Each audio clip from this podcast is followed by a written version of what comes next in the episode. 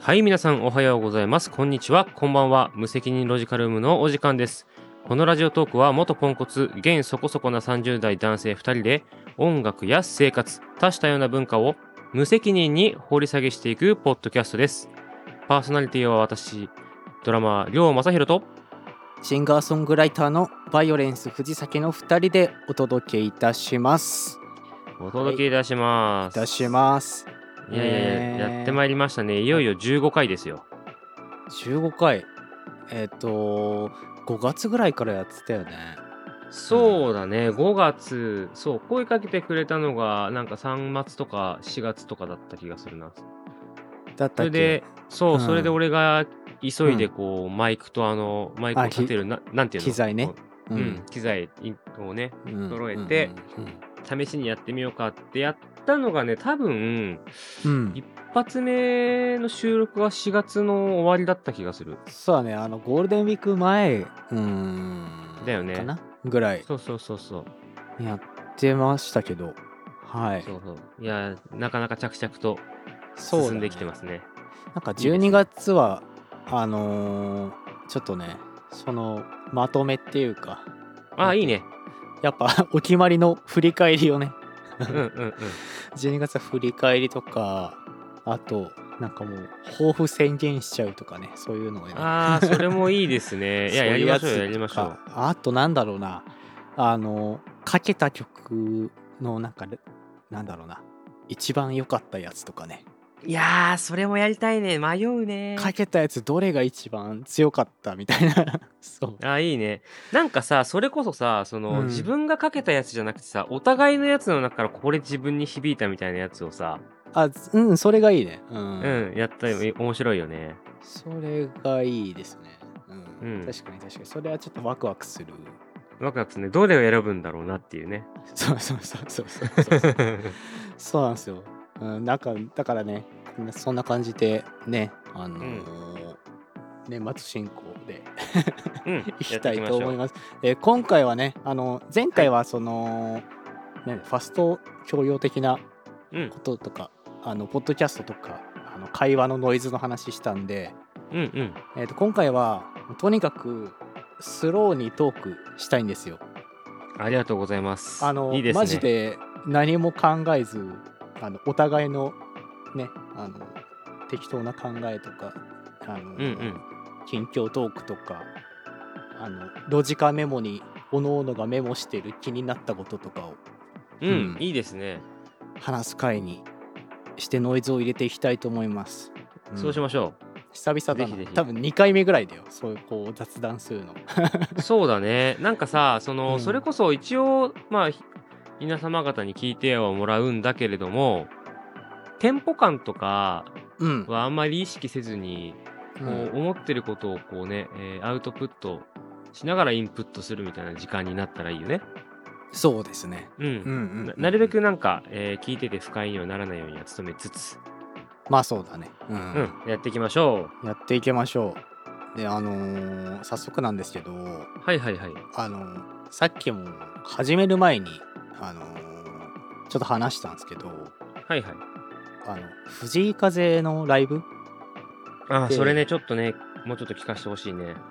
あのーフードが出るらしいんですようんうんうんうん。普通のライブってフード出るのかなわかんないんだけどどうなんだろうね、なんか、それうんうん、うん、ちょっと特殊な、特殊というか、凝ったイメージはあるけどね。そうだよねなんかめちゃめちゃでかいアニバーサリーライブとかだとなんかさこう、うん記念ドリンクとかさうんうんうん。記念カクテルとかそういうのがなんとなく出るイメージなんだけどなうんうんううんん。んか藤井風の今度のスタジアムだっけなドームとかの、うんスタジアムライブだ、うんうんそれなんかその全部その藤井風ってびっくりしたのがベジタリアンなんですよあの人ねえ、うんそれ聞いて俺も超びっくりした。そうで本人がベジタリアンなんでそのなんかそういう感性もなんか知ってもらいたい感じなのかななんだろうあの野菜で作られたメニューのフード出すんですよそれがすごいよね。ちょっとびっくりしちゃった。うん。うん、そもそもさ、フェスとかだったらなんかなんとなくわかるんだけどさ、うんうん。個人のアーティストってそれありなんだってちょっと思っちゃった。そうなそんうかそういい意味でいい意味でいいそうだよねなんかもうプラスでしかないし、ううんんなんかあれだよ長ん、うん何メニューがさうんすごい10個ぐらいあってあの大豆ミートバーガーとかそううそれうまそうそうまあもちろんポテトとかあるし、うん、ガパオ俺ラねイス地味にね、この野菜たっぷりの大豆ミートの焼きそばっていうの気になる、あはは うまそううんうまそうだねまそうだねうんまああの俺やしれっとね、 しれっとフレンチポテトとか入ってるのはねなんか笑うけどね確かにこれは 確かにベジタリアンだわって 思うんうん思った、うんうんうんいいよね、うん、ひ冷やしきゅうりとかいいやんいやいいね冷やしきゅうり結構好き、ちょチョイスいいしうん、でさらにそのフード出してるんですけどさらにそのフードロス問題に取り組んでるあの団体っていうのかな、あのうんうんうんうんフードロスミュージアムっていううとこんともコラボしてて、ね、うんうんあの規格外の野菜あのなんだろう例えばちょっとさ切れ込みとか入ってる野菜とかあのうんうんうんちょちょっと見た目が良くない野菜って売り場には置かれないらしいのね。うんうんうんうんでそれをなんかそのなんだろう売ってる売ってるっていうか、まあ、そういうのを販売してなんかいろいろ食品ロス減らしましょうっていう経営もししてるその団体があって、まあ、それとうんうもんコラボしてて、だから会場で買えるのかなそういう規格外の野菜うん多分、えー、なんかいいねみうん、なんか見れたりするんだけどそれともコラボしててあなんかもう無敵の人だなって思っちゃった やってる規模感がすごい大きいよねうんかっこいいよねうんうんなんかさそういうのってやっぱりなんだろう、うん今言われてる問題ってさうんあのー俺1年か2年くらい1年前かなぐらいにさあのちょっとベタなんだけどうん田中邦衛さんが亡くなったじゃないですか、うん、その時にあの北の国からをこう初めて全部ちゃんとまるっと見たのねすごい長そう。いやめっちゃ長いんだけ どなんかうんその話の中でちょっと思ううんあなるほどと思ったのがやっぱあの北海道のお話だからさうん、はいはいはい。まああの農家まあしかも昔の話だからまあ過酷な自然でこう生きながらまあ林業だったり農業だったりっていうのをまあうん、手でやっている時代からこう始まるんだけど、うん、なんかその、その中でやっぱり、その、なんだなんだろうな、技術革新っていうのがやっぱり日本にも起きて、うん、で、今は、なんか機械でやって農薬撒いて、見た目綺麗じゃなきゃ売れねえんだみたいなことを言ってる若者の人が出てくるのね。はいはい。ううん。、で、あのー実際問題、東京とあの北海道の間には、ちょっとしたこう、技術のそう差があって、うん、東京では売れねえんだしこれだとっていう話なんだけどその時はおーでもなんかあこうやってなんかその技術とかいろんなものが進歩していってうん、綺麗でスタイリッシュっていうのを突き詰めていくと、うん、あその脇でこうなんだろうなやっぱロスがやっぱり出るんだなっていうのはその時なんかちょっと思った記憶があって、おーうん、そうそうでやっぱりその技術の進歩とともに廃れていっちゃう、まあ、技術があるのは当然なんだけど、うん、そうじゃなくて、なんかその、なんだろうな、価値観もうん、どんどんこう、トラッシュされていくっていうか、まあ、ゴミ箱に捨てられていくような、うん、うん、美味しいんだよ、これは本当は。ちょっと虫食ってた方が、野菜って新鮮でうまいんだっていう価値観が、はいはいはい。こう、知らい。ない間に捨てられていっちゃう感が感覚うん、うん、うん、で、そこまでだったらまださ、あの、ジェネレーションギャップとかでいいんだけど、うなんか、そこの先に見えてるのが、えっと、えっと、これは食べれない部分として捨てるみたいなロスみたいなのがさ、やっぱさ、切っても切り離せないっていうかさ、あー、あるある。うん、うん、なん、か絶対出てくるじゃん。例えば、金属加工をさがさ、流行っ、てきて、金属を削るようになるとさ、柄って出るじゃん。あの削った後のうん、金属。うん、うん、うん、そういうのとかも本当はもう一回溶かせばさ、金属になるけど、なんか捨てちゃう。うみたいなさ。そうね。うん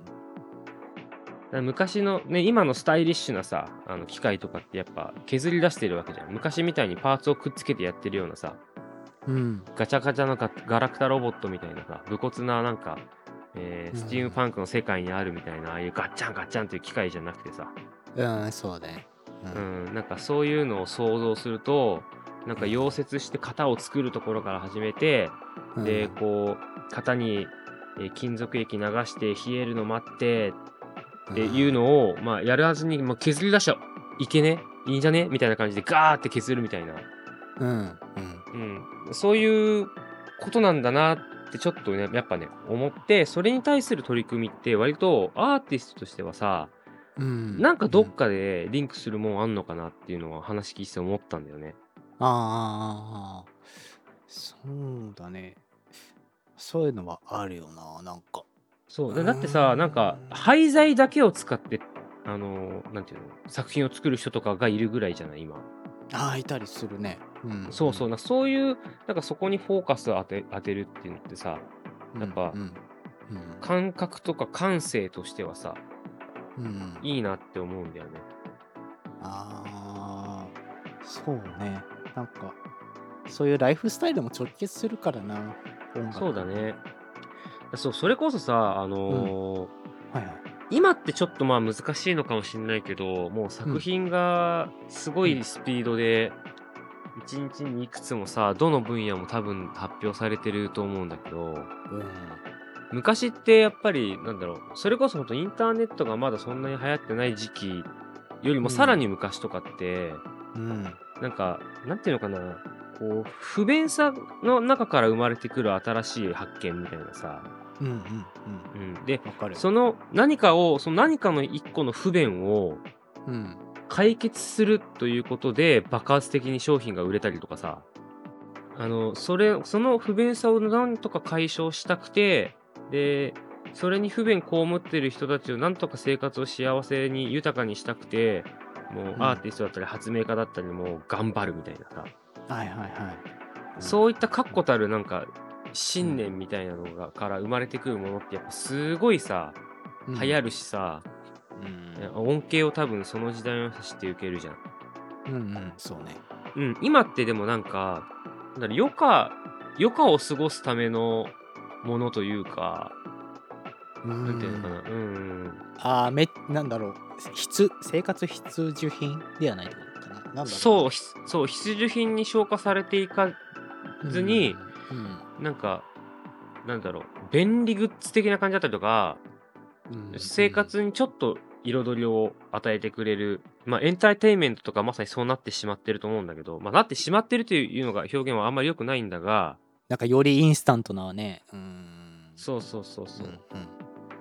その感覚っていうのはやっぱ俺ずっと持っていて、まあだからこそあの面白い取り組みっていうのはまあ生まれると思うんだけどね。ああそうねうんう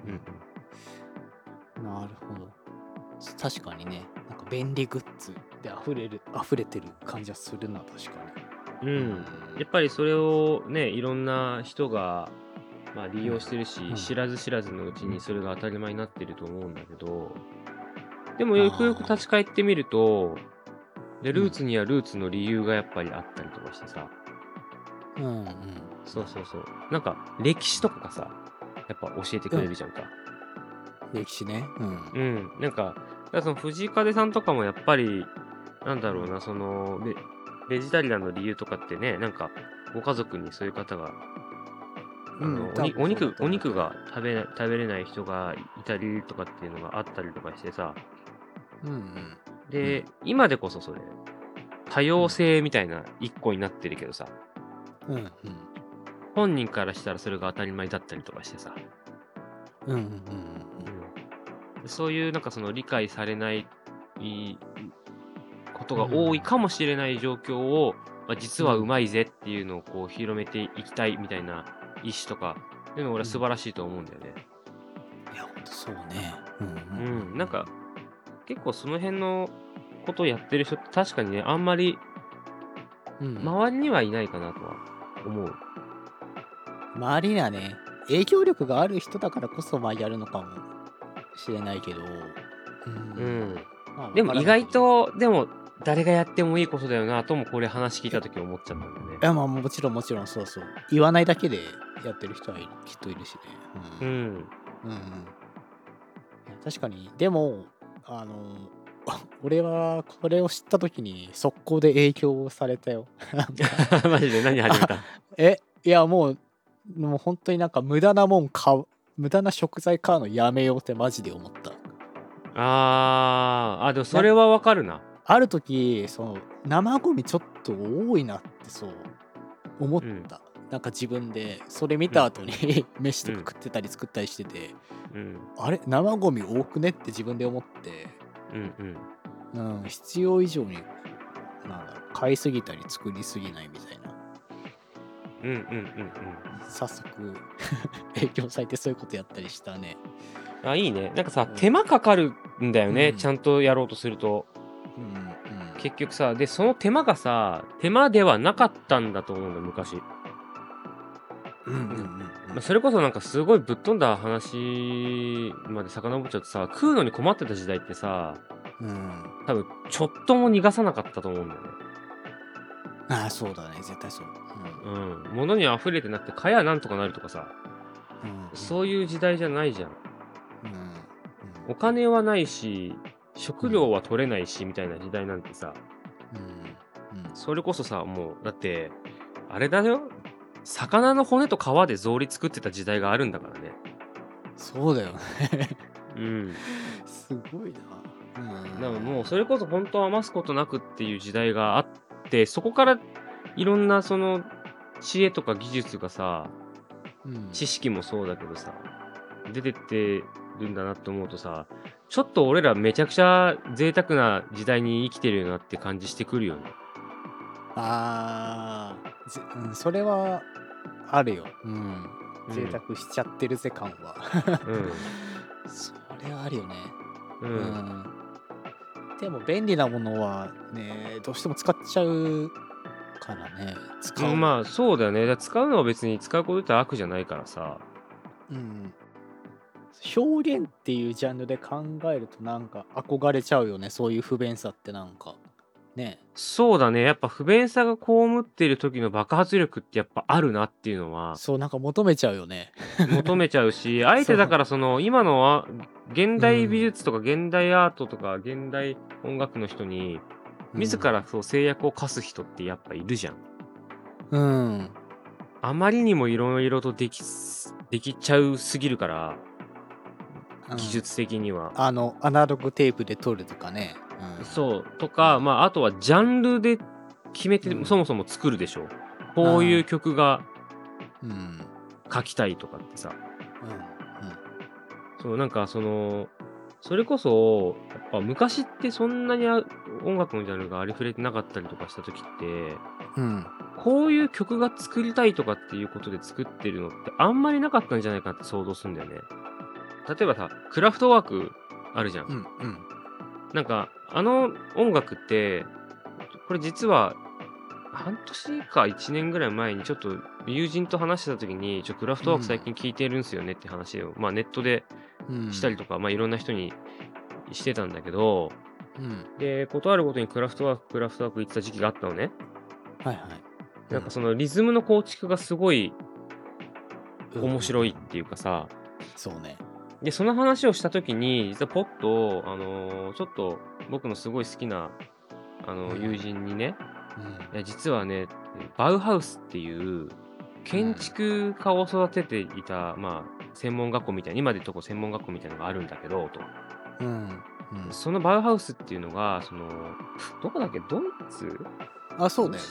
で、うんかなの、その、要は、デザイン史、歴史を変えるぐらい影響があって、で、そのデザインの、えっと、考え方の中から、その音楽化させ、それを音楽に当てはめたらどうなるんだっていう、いいわゆるね、うんなんだっけ。な、うんえっと、こ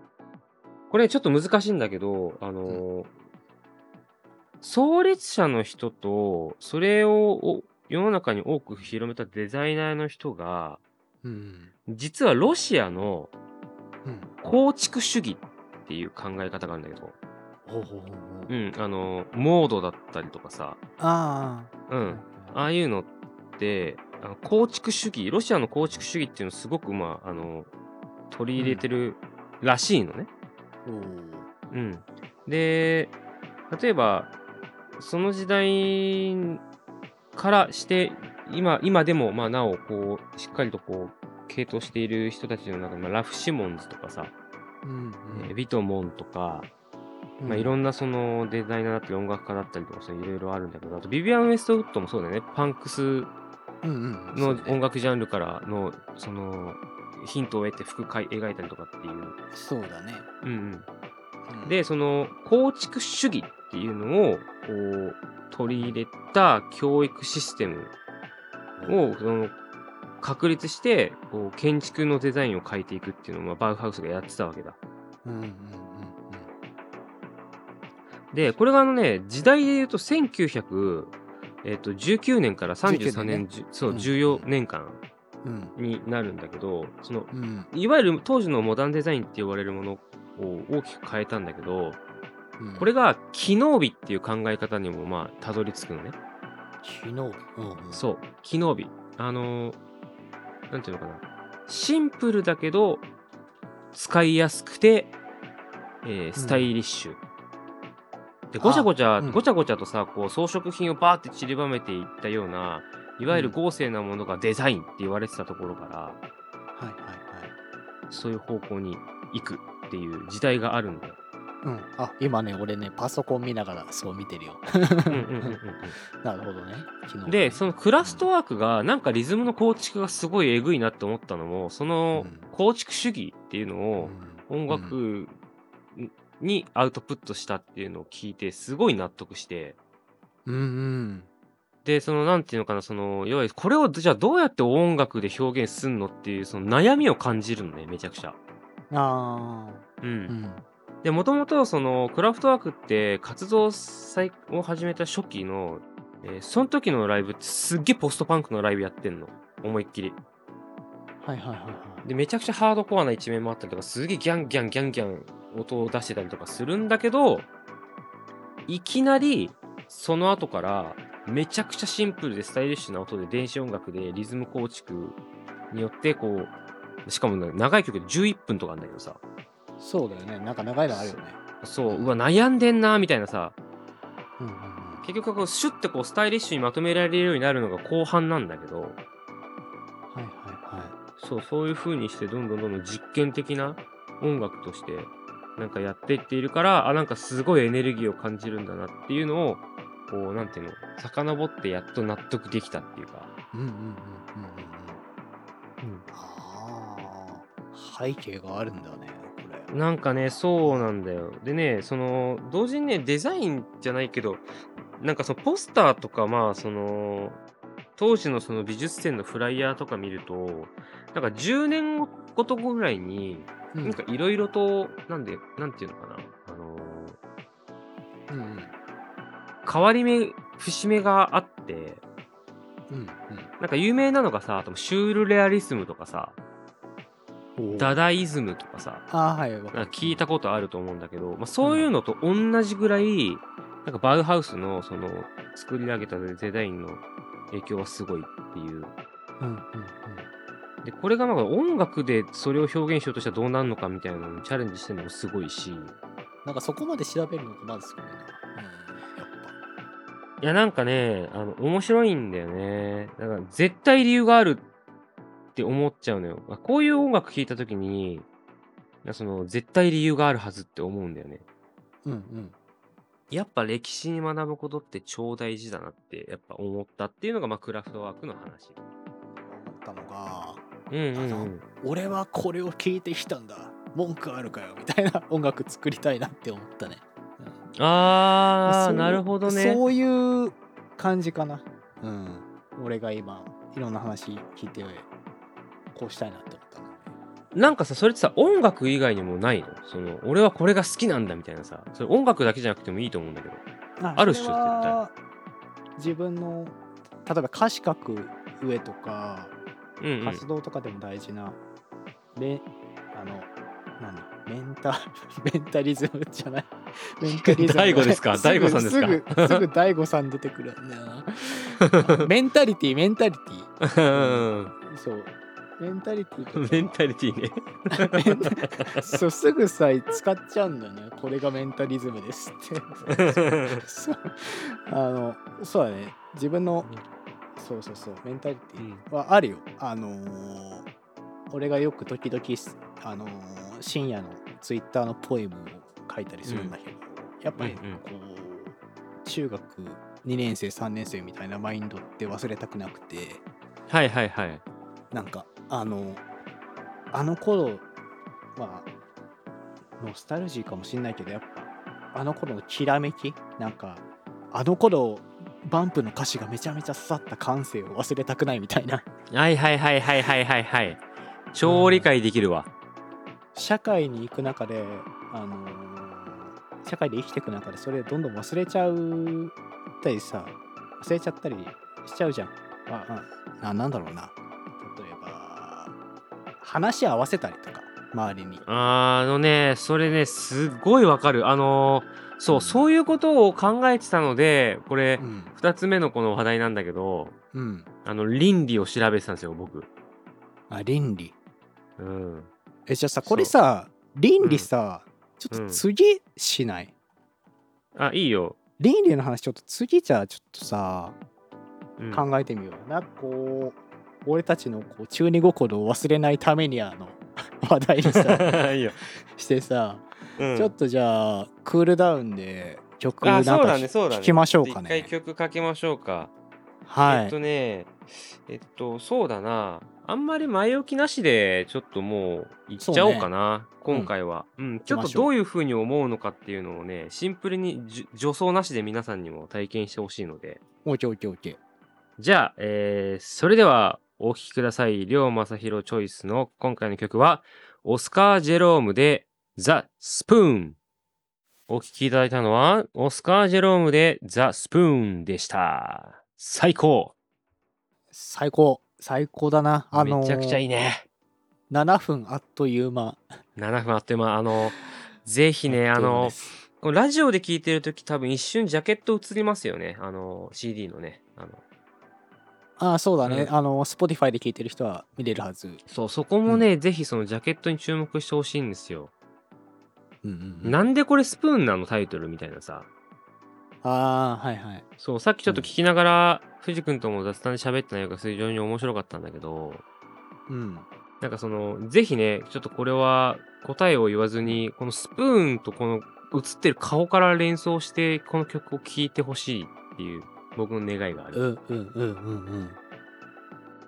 あるね、うんなんかこういろんなことをこう想起させるっていうかうんなんかこの、んタイトル込みでの名作の匂いがするっていうかさ、うんうんなんかその、こういう、そうだねこの人ジャズのプレイヤーとして、やっぱり一流のミュージシャンとしても名前は載ってる方なんですが、そうっすねあのーなんていうのかな、ジャズしかり、えーセッションしかり、あのやっぱセッションスタンダードって言われる曲がやっぱあるんですよ。うんうんまあ、有名なのがカメレオンとかウォーターメロンとかさ、セッションスタンダードですねあそ。うん、そうですねあと、あのージャズだったら、オータムリーフ、まあ、枯れ葉、うんそうだ枯れね葉うんうん彼はね、うん、だったりさやっぱそういうのって本当なんだろうなたった一つの生き物だったりとか、まあウォーターメロンってただのね あのフルーツですからうん枯れ葉もそうだけどさ落ち葉ですよ、うんそうねそういうのからん曲が出来上がるっていうその、なんていうのそのうんインスピレーションがブワーってこうアドレナリンが出てやっべ取んなきゃこれはやべえぞっていう匂いがすごいするから。うんうんうんうん、うん、絶対これはあの、うん、やっぱなんだろうな。いや、100年後か。100年後、うん、間違いなくセッションスタンダードになってんだろうなって気がする。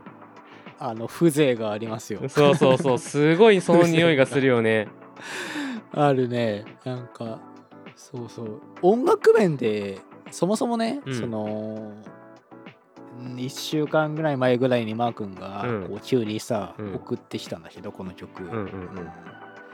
大体そのマー君が送ってくる曲ってうんなんか新しいものが多くてなんだろ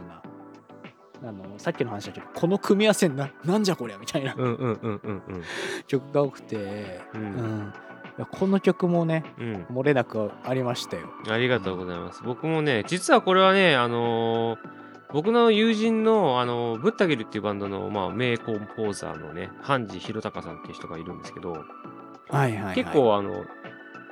なんだろう。何でも聞けるそ方うですそよう、ねこれ、ちょっとどう思う聞いてみてよ。すごいいいと思うんだけど、みたいなの送ってくれて、まあ、そのままそれを流しただけなんだけど、今回。うんうんちょっとね、びっりくりしちゃってさ、で、そのその後、直後、すぐにこれ、アルバム1枚聞いて、うんうわ、すげえなって思って、はいはいはいはいでやっぱりあのアルバムタイトル曲でもあるこの曲がなんかこう異質でさアルバムの中でではとりわけでうんまあここをまあ収録までにもすごい回数聴いてるんだけどはいはいこのアルバムは間違いなく版も買うし下手したら Apple Music データ版も買って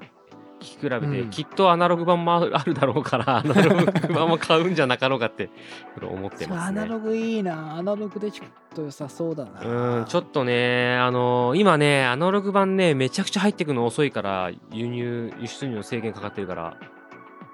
あそうだよねそう、先にちょっとデータで、あの、実は買っちゃったんだけど、俺。うん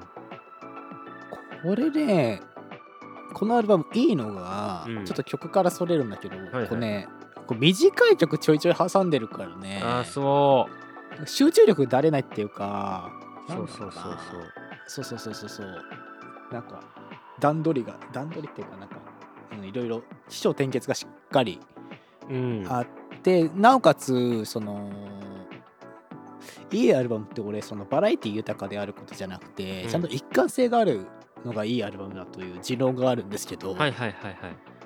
ちゃんとそ音とかにもそれ、うん、ちゃんと乗っ取ってて俺のその趣味に、うんそううんうん。ものすごく良かったですねやっぱりあのこのスプーン以外にも全然次の曲とかもめっちゃいいから「ザ・スープ」 そう、ザ・スープめっちゃいいよね。そうそ